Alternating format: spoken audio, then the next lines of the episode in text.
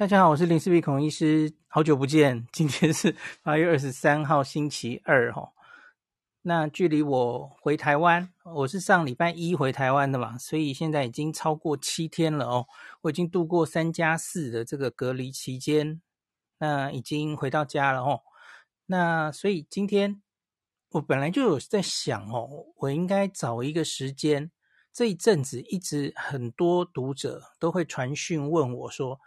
哎，孔医师，你在这个日本疫情这么严重的时候，大家应该有看新闻嘛？吼，日本处在所谓的第七波疫情啊，BA five，哦，看起来好严重哦。有些报道写得很恐怖，对吧？呃，那你你如何在这个四十天的旅游中啊，采访跟旅游中，然后没有染疫，你是怎么防疫的哦？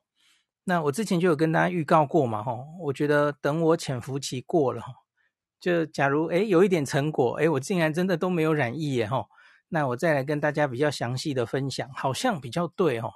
好，那我觉得今天是一个时机了吼。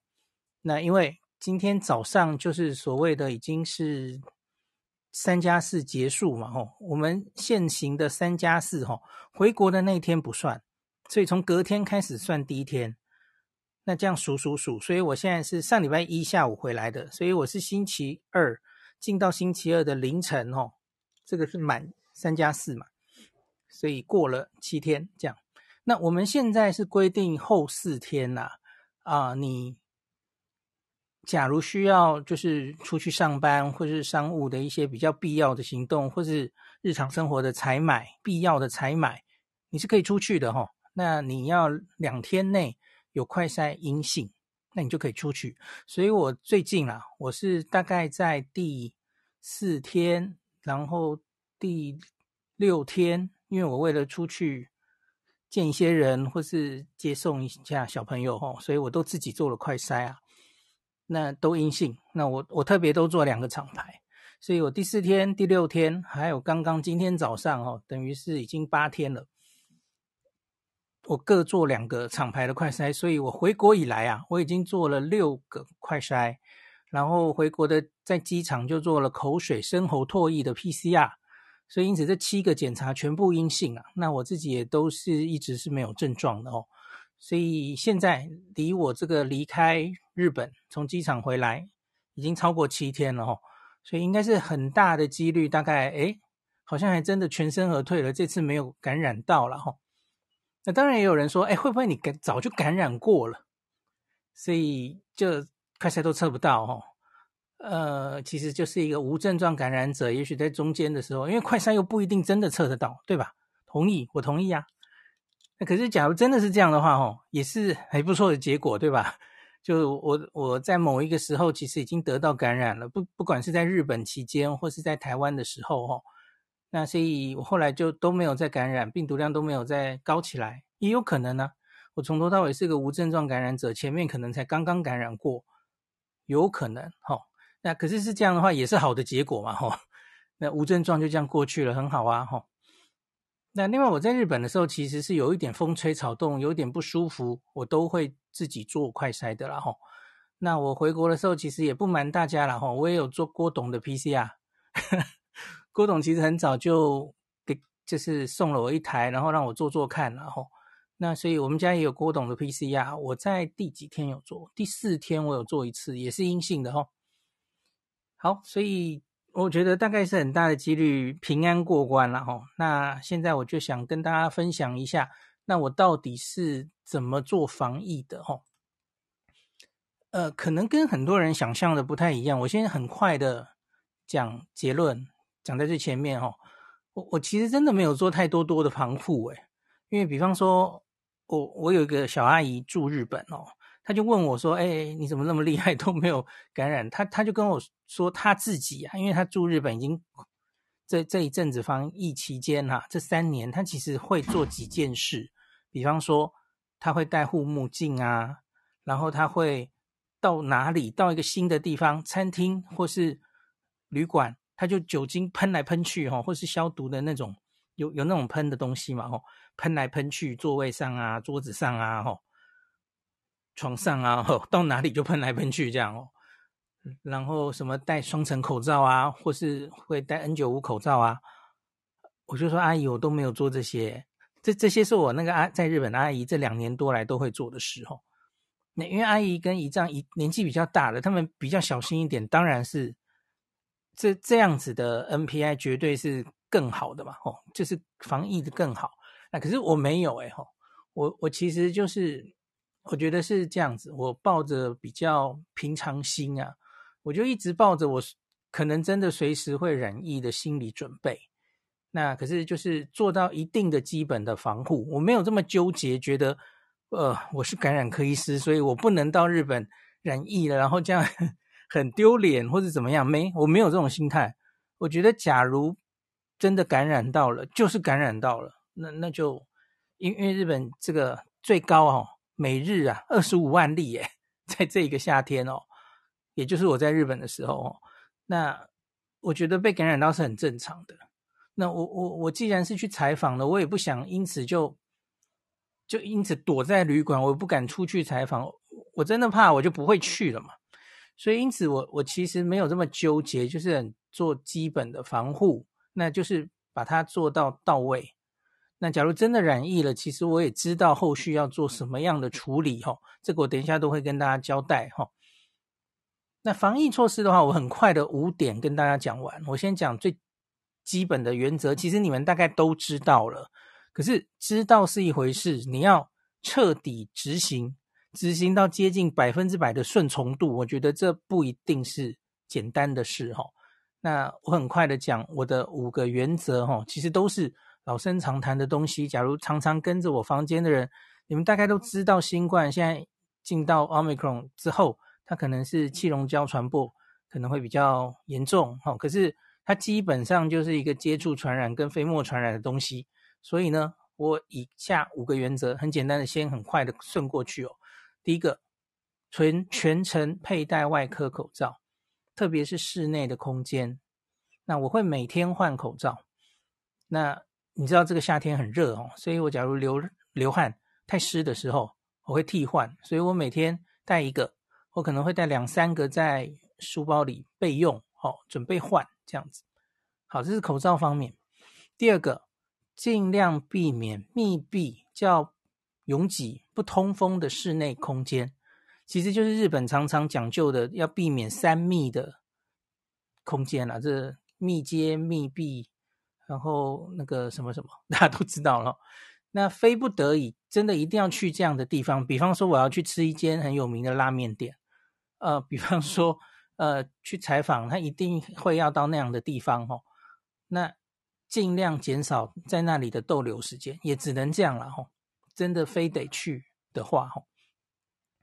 好，那第三个，觉我觉得这个对有一些人你可能没有注意，或是呃很难做到。我绝不乱摸我的眼、口、鼻，特别是在外面的时候。那接触到外面的任何物品。那比方说你在外面的时候，你难以避免会摸一些呃电梯的按钮啊，吼，那手扶梯的门把啦，坐地铁的时候，哦，难免会碰到外面的东西。在那个之后，绝对要酒精干洗手。那在我我的手是有可能受到污染的时候，我是绝对不会去摸我的眼口鼻的，哦，我很有意识的在意识这件事情，然后完全让它要做到百分之百，哦，内化成自己的习惯。这个对鼻子过敏的人其实有点困难哦。对，我我是有鼻子过敏的人，然后眼睛也偶尔会红红的，会想揉眼睛哦。这个你要很有意识才能压制这样的冲动哦。那绝对要酒精干洗手的这一件事哈、哦，是不困难的哈、因为日本到处都有设置。这个等下再再讲。好，第四点。尽量抓安全距离，不要人挤人。这个跟第二点其实有一点重复，原则就是这样啦。吼，有一些专家觉得安全距离是无意义的、没有用的。哦，那因为现在都已经是气溶胶的传播的时代了。哈，可是我个人觉得，终究那是传播几率的问题。你跟别人比较近，因因为新冠它会气溶胶传播，可是问题是。它最主要而且传的最有效率的，应该还是近距离的飞沫传染。所以当然尽量跟人保持距离，会有一定的效果的，我是一直这样相信的哈。所以尽量抓安全距离，那和人保持一点五公尺以上，这就是飞沫可以飞的距离嘛吼。好，那第五点是跟坐飞机有关了吼，因为很多人印象中坐飞机可能比较危险。那我我自己其实也跟大家讲过了吼，这趟旅程的第一天我好像就讲了吼，那个而而我其实这一趟坐六六趟飞机哦，就是两趟是台北东京嘛吼，那个国际线，那国内线我各坐两趟嘛，到四国还有到北海道，所以总共六趟飞机。其实你要真的说危险的话，我觉得是国内线的时候，诶，因为国内线那个班班客满，然后有几班是比较小型的飞机哈，那反而国际线啊，那个人比较少。我国际线上的时候我还比较放松，诶吼，国内线我比较担心这样子哦。那所以呢，每一趟飞机我其实都会戴 N95 口罩。这个我是特别会准备的，吼，我我只有这个时候会戴 N95 口罩，其他我就戴普通口罩、外科口罩而已，吼。好，那飞机上尽量不饮食跟上厕所。好，我已经讲完了，就是这五点而已。你看，其实都是老生常谈，我就是这样做而已，我也没有做更多，哦。那最后我全身而退了，我没有受到感染。那我几乎大家应该都看到了嘛，每天看的那个。脸书上传的哈，就是我每天都几乎在餐厅外食啊。餐厅理论上其实是最容易染疫的时候嘛，因为你会把口罩拿掉嘛。那我也会不得已采访到拥挤的地方啊。大家都知道，我去看了花火哦，非常拥挤的花火，那个长冈烟火。然后我会到东京车站、呃涩谷车站，呃很多很挤的车站里面哦，地铁是会坐的哦。我不会特别刻意去避呀、啊，需要的话哈，那我去晴空塔，让好几个展望台，其实也因为在假期期间哈，人其实都蛮多的哈。那有一个我蹦的时候还去台场哦，大家记得又冲到了一个很大的活动，然后台场那天人也是很多哦。所以我一直觉得我抱的心态就是，我假如真的得到的话，我也不奇怪。那可是还能全身而退，我觉得当然应该有运气的成分，然后那我不会用天选之人形容，然后我觉得其实没有什么天选之人，就是看你能够把我刚刚说的这些原则，哈，努力的做到百分之百的顺从度，哈，我觉得一定还是有一定的功效的，哈，我是这样深信不疑的，哈。那所以我才觉得今天值得开这样的房跟大家分享一下，哈。好，那基本的最重要的资讯我已经讲完了。那我现在先补充一个重要资讯，然后我就开始讲以上五点，我再详细的再补充一下哈。呃，有一些人在回说，哎，会不会是打疫苗的功效哈？那也有人在问说，哎，孔医师，你好像没有打第四剂，对不对？那你为什么当时去日本的时候没有先打第四剂？那我来在这里补充一下哈。嗯，我离打第三季已经超过半年了。我是 AAN，大家应该都知道嘛，吼，AZ 战队，然后后面补了一针莫德纳。那我是一月打莫德纳了，所以离我打第三季已经超过半年。所以呢，你要说呢，防 BA.5 的这个防感染方面呐、啊。以各国的资料看起来应该是挂了啦，吼，应该是已经没有什么防感染的功效了。就算有，大概也只剩下什么十、二十 percent 啦，很低的啦，吼。所以我想我没受到感染，受到是打疫苗的功效帮助有限呐，非常有限哦。那可是呢，如果我染疫的话，吼，我想防重症应该还是会有一定的效果的，吼。啊，可是多是剩下多少效果就难说了，吼。那这个我其实还在等更完整的资料，我我还没有看到很详细的资料哈，可能英国那边会有，可能我回来的时候还没有仔细的看英国这两个月更新的资料这样子哈。好，那第四季啊是这样子，因为我那个时候在我去日本之前，我看到的一些第四季的资讯，其实是让我蛮失望的，因为就看起来主要是以色列那边的资料嘛哈。它它连对付 BA one 啊，它其实这个防感染的效果都是非常短暂，而且有限的哦。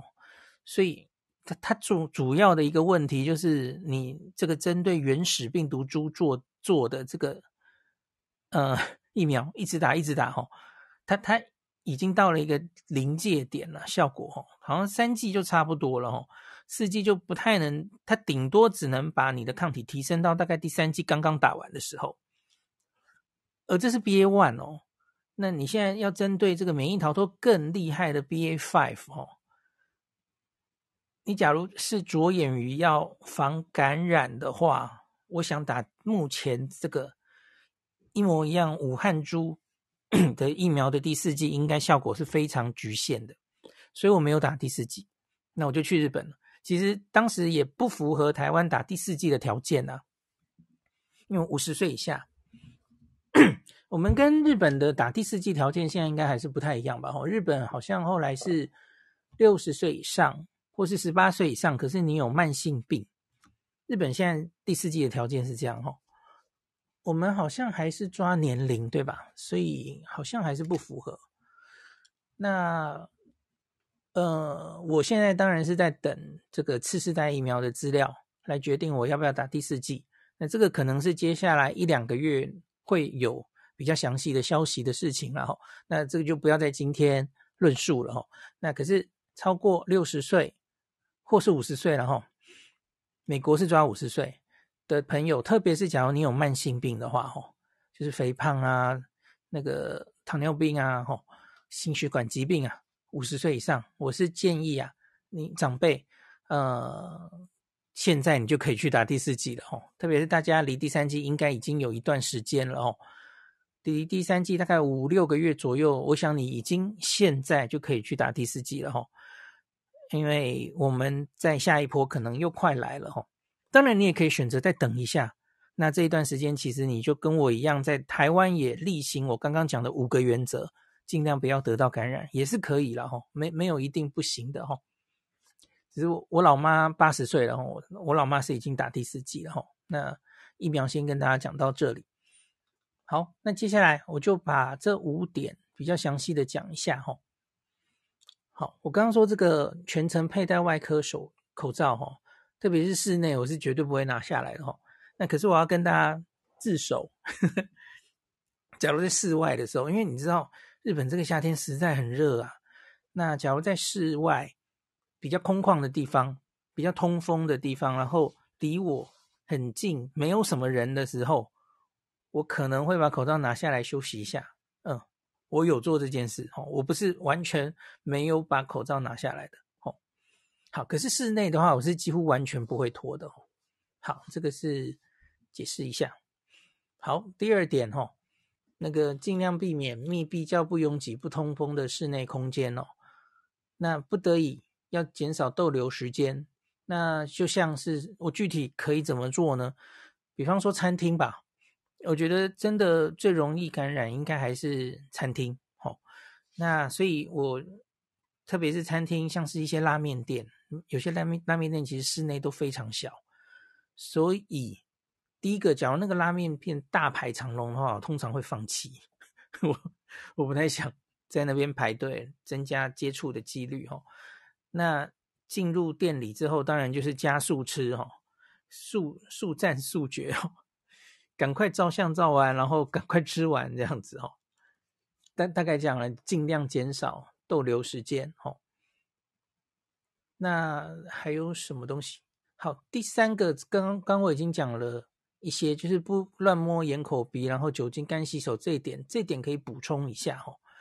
这点其实完全不困难，因为日本真的是到处都有设置。其实这个可以回头看一下台湾很多，因因为我在台湾的时候，其实不太会出去外外面乱跑哈，去逛百货公司啊或者什么的，所以也许我没有深刻感觉。可是也许大家可以告诉我哈，我有看到有一些人留言跟我说，台湾其实最近很多地方都松懈了。我觉得日本这两年多来，他们其实就是 SOP 定好之后，他们就会乖乖的做。他们大概这两年半，大概都是这样，就是你进出主要的一些建筑物啊，他门口都会给你量体温，加上酒精干洗手，哦，甚至可能有些是有一些人在那里盯的，哦，那不一定啦，哈，那几乎一定都会设置。我们现在其实很多地方都松懈了，我觉得，哈，我觉得这是不好的。日本其实都还有在做，而且我觉得像是四国，我我这趟旅程的前十四天在乡下嘛，四国这种因为感染人相对少的地方，反而他们是做得更彻底的。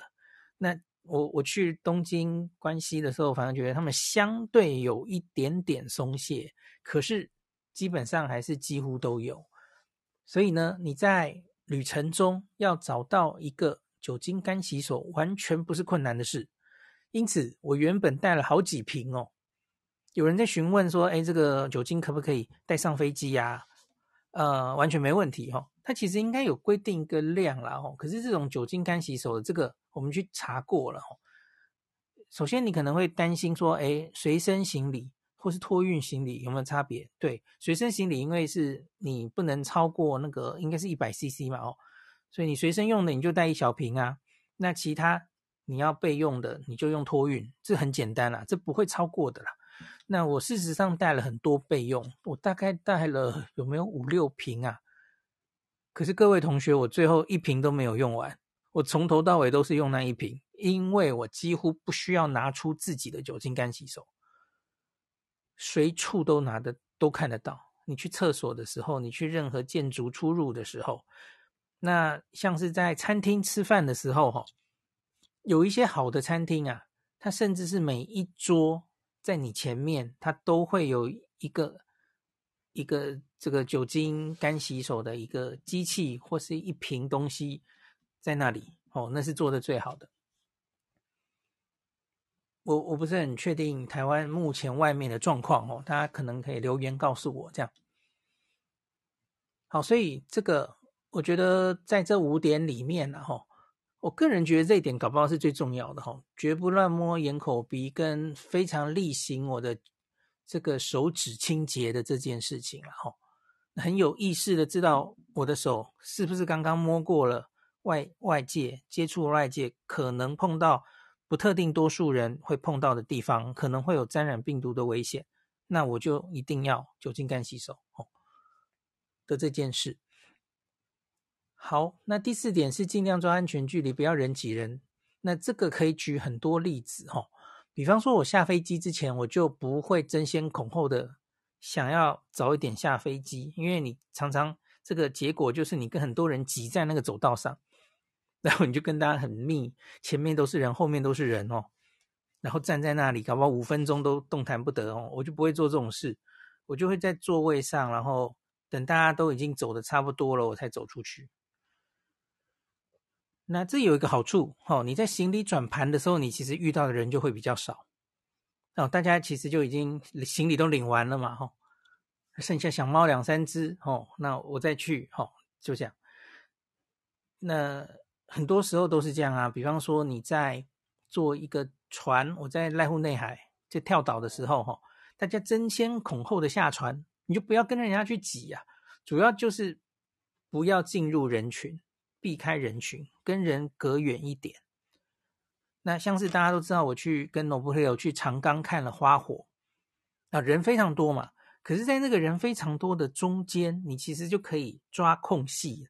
尽量跟大家 不要离那么近，这是做得到的哦。因为总不会挤到每一个地方都充满了人，你就可以故意找到跟别人离比较远的地方。就是我一直在外面的时候都是很有警觉，都会这个就是跟某些动物一样保持安全距离、社交 距离这样子哦，尽量离别人远一点哦。这个你可能要非常主动哦，因为我觉得很多人其实是没有这个概念的，就像。呃，电梯，我觉得即使是不管在台湾或日本哦，我自己是有这种概念，就是哎，这个电梯假如已经坐得很满了，我就故意想坐下一台，我干嘛要跟你在电梯里密密切接触啊？我觉得这在新冠时代是一种礼貌哎，可是我觉得现在很多人已经没有这种警觉了哈，反正电梯他就挤进去，一群人就在那里。对，所以我，我有时候就会避开这种电梯，我就坐下一班比较空的哦，类似这样子。好，那第五点就是坐飞机。那坐飞机的时候，我会故意戴 N95。其实我有几趟，其实还是 N95 在里面，然后外面把外科口罩再戴上去。嗯，我觉得要看你买到的、你拿到的 N95 是什么样的吼。我跟大家讲过，我以前在台大的 N95 口罩很很闷很闷呐、然后那个我测过，我们测过啊，戴 N95 其实那个氧气其实自己就会降哎吼，它是非常闷的哦。那可是我老婆这次从她医院给。给我准备的 N95，我觉得比较不闷。我我戴起来，即使我外面再戴一个外科口罩，我都觉得还好，而且是戴得住的哈。那所以其实应该是戴得够密合的话，一层 N95 就够了啦。吼，那我特别有在两段时间会特别注意哦，就是起飞和降落这两段。其实应该这样说，在飞机感染。到底危不危险？吼，飞机假如已经开空调，然后飞到高空的时候，它的换气量其实是非常足够的，吼，每分钟换多少次哦？它其实有点像负压隔离室 的那种水准，吼。所以大家知道，我我们常常这个这个飞机上在做疫调的时候，都是抓前后两排一两排的乘客嘛，吼。你比较少看到，诶，飞机上有一个人感染，结果全飞机几乎都感染。你看，我们已经看了两两年多了嘛。日本当时在挡第一波 Omicron 的时候，他们做过这个，我不知道你们还记不记得，我跟大家分享过。他们就神经兮兮的，有一个 Omicron 从境外回来，他们就整机都当这个密切接触者，结果后来发现会被传染的，其实还就是那个邻近的前几排。所以我就跟你说嘛。主要还是发生在近距离的飞沫传染，而不是那个呃 aerosol 哈、哦。理论上整班飞机都该被传染，no，几率甚低哈、哦。所以因此你到高空的时候其实是可以比较放松一点。那我在高空的时候，我我有时候就会嗯、呃、那个，因因为他还是会送饮料或是吃的东西嘛。那我就拿掉口罩，很快很快把它吃完，然后赶快再带回去，这样子吼。高空的时候你可能可以放松一下了吼。那可是主要就是在还没有到高空，那个空调还没有开好的时候，在准备起飞的那一段，然后到降落的那一段，这两段可能这个飞机里面的换气率是不够高的。那这个时候你可以戴 N95，好，我有戴。那另外是飞机里的厕所，我是尽量不去哈，因为理论上会觉得，应该飞机里的厕所其实都很密闭，然后全机的人很多人都用那个厕所哈，我觉得它是很容易被污染的，所以我是尽量上机前都上好厕所，我不要在飞机上上厕所哈。那一样啊，我尽量不上公共厕所，希望然后上旅馆的厕所就好了，因为你知道这个就是。厕所应该也是很容易藏污纳垢的地方，然后，哎，这其实应该写可以写第六点，我没有写特别写上来哈。好，那大概就这样，我已经讲完了，就是这样基本的原则哈。那这个是防疫的原则，可是今天也有很多人很好奇说，哎，那你说真的染疫的话，后续到底应该做怎么样的处理哈？这个其实前面我有跟大家讲过哈。第一个就是日本政府其实现在也。他其实是建议啊，在他的那个外国人观光英镑的那个建议里面，他有说要外国人要保一些国内，哎，对不起，他不是说国内，他是说私人公司的医疗险哦。那这个东西其实他们观光厅的网页是有写的哦。那目前有一间这个公司，我我就跟他说我有保嘛吼，而且最高可以保三十一天这样子哦。我相信多半的朋友应该都够了，然后你不会真的 留到三十一天吧？哈，那保了那个保险之后，哈，假如你去就医，那我们当然最怕的可能是哦，你你重症了。那可是我们没我们没有日本国民的一般的医疗险，那那会是一一笔天价，哈，那个就诊的费用是一笔天价，那你可能需要。把你从日本送回台湾，哦，这个这个都是天价哈，可是那个保险有包含这样的费用的补助哈，它最高最高好像可以补助到一千万日币。那我相信，假如以后这个呃要 大量的让观光客回到日本的话，他们一定会把这个东西甚至是强制化哦。那现在那个保险哈，我会网页我会把它放在这个 Pocket 资讯栏里面哦。它只能在网上申请，那它在你到日本之后下机五天内要保，哦，超过五天它就不保了，那他只能线上申请。我在机场还没找到嘞，吼，可是我觉得以后假如外国观光客要大量回来的话，吼，我觉得他们应该要让大家可以先线上申请，然后也许上机，甚至是过海关的一关，哦，你要看你有确定有医疗保险，你才让他来。像今天其实我我下一集会讲哦，他们今天有讨论到说，诶，是不是以后要取消这个七十二小时内的 PCR 证明，可是改用疫苗注射证明就好了？Fine，我觉得 OK 啊，哦，那疫苗注射证明打过三剂的人，然后你有保这个医疗保险的人，他才让你来日本，我觉得这是非常 justify、非常合理的政策哦。反正我觉得七十二小时内批下真的是扰民，真的是不用了。特别是你国内就一堆 BA.5，你在挡什么七十二小时内 PCR，就是无聊至极这样子哦。好的，那再来，嗯、我要讲什么？好，那个保险的问题是哦，我今天才发现的哦，它好像在日本。在境外的时候，他看不见，他要你的 IP 在日本国内的时候，他才看得到那个保险哦。那所以这个，我我目前看到好像只有这个东京海上国际援助知识会社的这一个保险，那最高可以保三十一天的这个了哈。好，我这里有看到他。外国人在日本旅行中受伤或生病时，医疗费用哦，他估了一个哦，比方说因为急性心肌梗塞住院啊，手术加住院四十五天，那安排医生随行，搭乘民航机，而且是商务舱回国啊，医疗费可能需要六百万日元。那举例到新加坡的运送费用四百万元，这个他都可以付哦。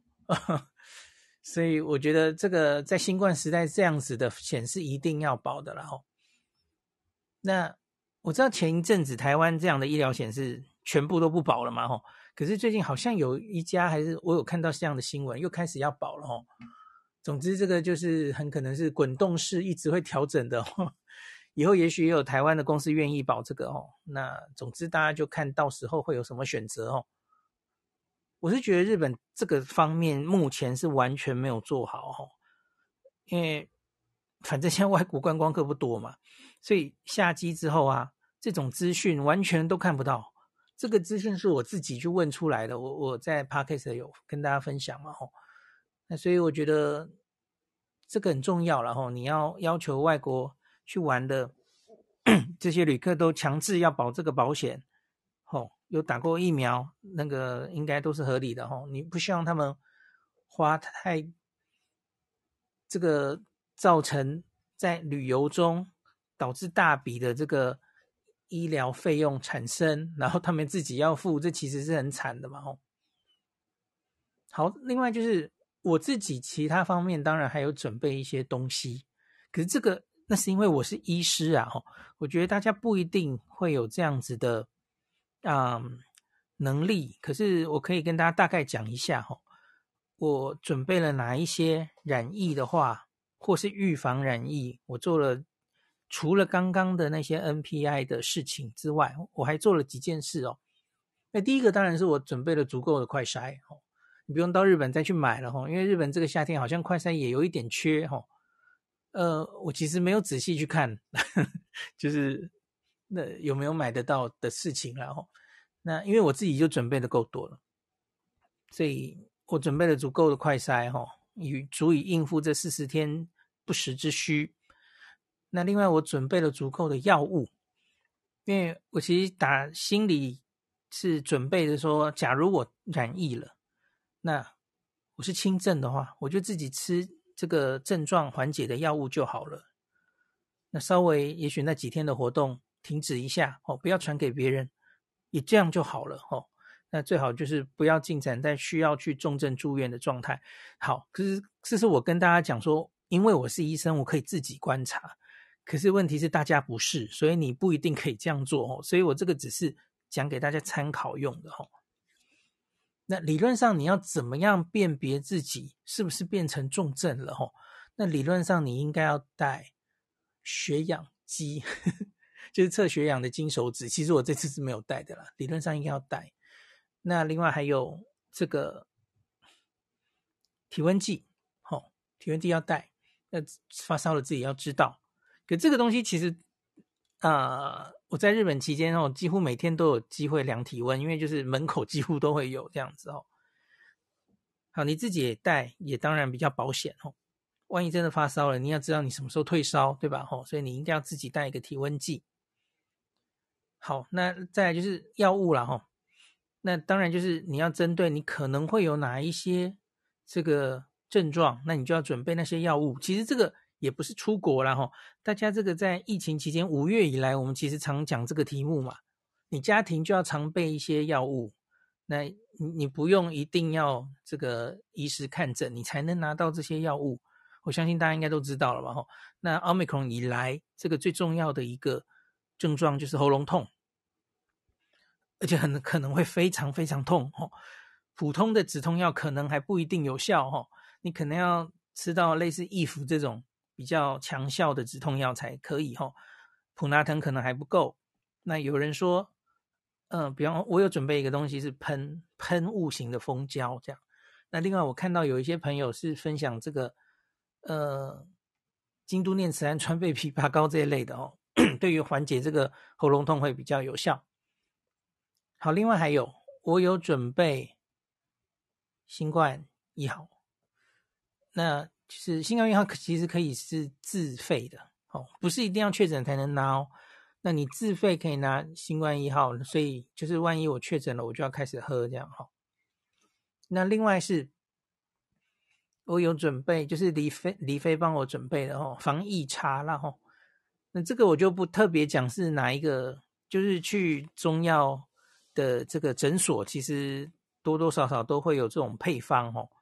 那我就找了其中一家，那他有这个防疫茶，所以我这一路以来啊，这四十天我就买了一个，我在那个濑户内艺术季买了一个保温杯，然后我就把那个防疫茶的那个。那个东西包在里面，然后我大概就两三天换一个茶包这样子。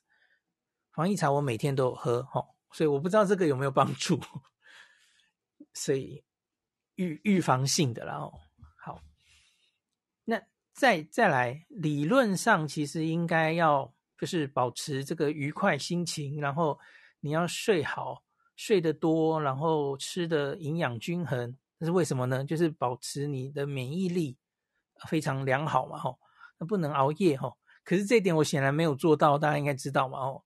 因为我每天跟大家日本时间十一点到十二点在那边 podcast，然后就混一混到一点，然后早上也许五六点就起来，我根本睡眠是严重不足的，吼。那每天其实都很累，吼。心情是的确很不错啦，吼。可是 保持愉快心情，那可是我觉得。吃着大鱼大肉啊，然后每天睡眠不充足又那么累，我我其实真的有一点觉得，所以我才跟大家举讲说，我觉得我我染疫，我觉得我完全不会意外啊，因为我不觉得我这一阵子的免疫力会维持在多好的水平，哦，就这么累啊，然后每天 就睡那么少，哦，那其实不是很这个 身体很健康的状态，我觉得啦，哦。好，大概讲完了，嗯、所以我我自己是觉得，这个其实也不只是在旅行中然后，我觉得这一些简单的原则，其实就是已经是后疫情时代了，哈，根本就是应该内化成防疫新生活，你就把这些东西都内化成你每天都这样做，然后根本不会觉得这是一个负担的感觉的话，我觉得其实你就是很不错了，哈。像我自己在台湾也是这样做的啊，这也不只是我在日本的五个基本原则嘛，吼。那所以，但我在台湾执行的可能更彻底，因为我自己开车嘛，所以我几乎不会去大众运输工具。那只是最容易碰到人的时候，当然可能就是去上节目的时候哦。所以去上节目的时候，我都一定戴口罩，这样。好，那所以就是 用以上的这五个原则，其实保持了我这。不只是日本的四十天呐、啊，我个人到目前为止其实是完全没有被染疫的哦，那就给大家参考哈、好，那今天这集就讲到这里。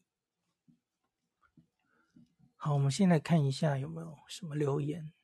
Jacky Lee，好久不见。Jacky Jacky 问说，打第三针八个月真的值得打第四针？呃，可能不是长者，不是有慢性病的人哦。我现在就是觉得不值得嘛。所以我要等次世代疫苗，看那个资料可不可以说服我。这是我刚刚最前面有讲一段的。那我觉得不值得啊，目前看到资料不值得。嗯，所以可能新疫苗快来了哈。那最近有一些消息，Pfizer 好像今天刚刚出了一个消息哈，他们的双价疫苗也准备要申请了。所以稍安勿躁啊。假如你都已经等到现在了。因为假如你是两个月前问我，我可能跟你说，哎，不要等吧，疫情都来了。可是你都到现在了，我觉得你可以再等一下，可能这个呃次世代疫苗还真的快来了哦，真的被我们等到了哦。所以等一下呗。有人问说，我口罩会在二层吗？我不会 routine 固定的戴两层。那我之前有跟大家分享过嘛，吼，美国 CDC 其实有跟大家说，口罩戴两层。哦，你里面是外科口罩，外面戴一个布口罩，这个是他们做过实验说 OK 的，哦，是可以更有效的防护，这是做过确实的实验的，哦，会让这个气溶胶漏进去的风险更进一步降低。它主要是外面的那一层布口罩可以让你里面的这个这个外科口罩更密合，不会从旁边漏出去，哦。所以这是可行的，可是问题是，这在夏天的时候，哦，是很痛苦的，哈，你可能会很热很热，然后一直流汗，反而流汗，大家知道流汗这个外科口罩弄湿了，其实它那个通过率就会大幅的变差，哈，滤过率就会会失效，所以这样反而可能不好，哈。那美国 CDC 其实是有告诉大家，那个绑带可以绑紧一点嘛，哈，其实就是让你。从两边不会漏太多出去的方法，吼，这之前我们都有跟大家讲过。有有人大家留言就说台湾真的松懈，酒精几乎都是空的，哦，有些店家甚至没摆了，哦。就我我是我就是看到脸书有这样朋友留言，我我其实心里是有点担心的，哦。感谢您收听今天的林氏璧孔医师的新冠病毒讨论会。如果你觉得这个节目对你有帮助，喜欢的话，欢迎你推荐给你身边的朋友，或是在 Apple Podcast 上面留下评价，后也可以留言，吼，五星好像每天 都可以留哦。希望大家当我的种子教师，推广正确的新冠卫教，以科学防疫，不要只以恐惧防疫。行有余力的话，欢迎您赞助林氏璧孔医师喝杯咖啡，让我可以在这个纷乱的时代继续分享知识。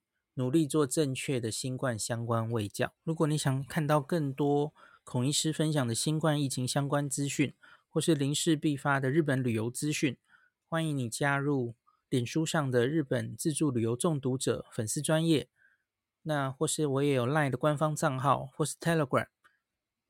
那这一些连接都在 p o c k e t 前面的我的电子名片里面，可以在一个页面就看到我所有的发声管道，都欢迎您加入。那我们就下一集再见喽。